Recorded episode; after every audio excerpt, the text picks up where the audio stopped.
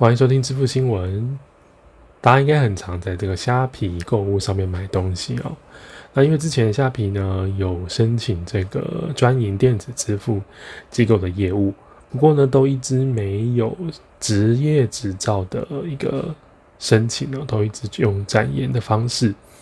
那因为中资比较敏感的关系，所以后续呢虾皮也没有在指定的时间内跟金管会。在做申请，所以职业执照就被废除了。呃，虾皮金牛的服务呢有受到影响，不过他们用一种方式，就是改由这个同一个集团旗下的另外一个支付公司叫做乐购虾皮接手。乐购虾皮呢是登记为支付业者，资本额只有五百万元。那外界就有一些质疑，说它是为了就是规避日均交易量是二十亿元以上。需完成增资五亿元的规定哦，所以呢，金管会还是会持续的追踪后续的消息。那目前呢是不影响，就是我们消费者的使用端哦。不过大家在购物的时候还是要注意一下，就是中资的问题或是外资的问题。好，奥运呢已经就是结束一阵子了，不过这个。我们的奥运选手们呢，都陆陆续续回来台湾，然后隔离期也都快要满了，所以趁势呢，不仅之前的一卡通有推出了这个卡面，现在连悠游卡也有推出了这个一个套卡啊。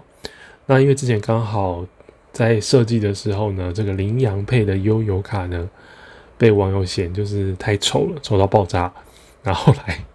经过这个重新设计、重新上市之后呢，诶，大家接受度可能就比较高。它是一个套卡哦，一个白底绿底两张合一的套卡。那预购日期是八月十二号早上就开始预购了。那一套是三百五十元。那一张白底呢，是以实际的照片做呈现。那另外一张绿底的照片呢，就是画像的哦，不是真人的照片哦。好，如果大家支持羚羊配的话，可以去看一下，因为它还有捐赠相关的经费给一些协会。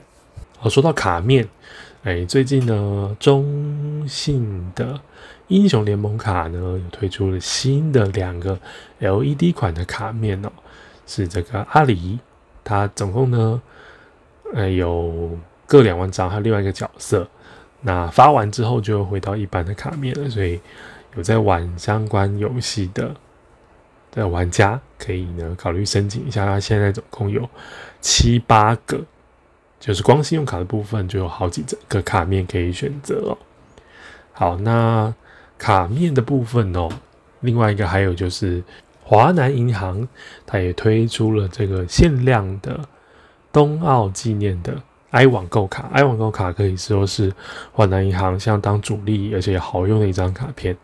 那这个冬奥版的纪念卡呢，推出一天就全部被抢完了。好，所以冬奥还是很值得纪念的，毕竟它是宣称 Tokyo 二零二零，但是却是在二零二一年举办的。所以每一家，比如说包括永丰银行啊，这次的华南啊，都有推出这个冬奥纪念版的。很值得大家收藏。好，谨慎理财，信用至上，下礼拜见啦，拜拜。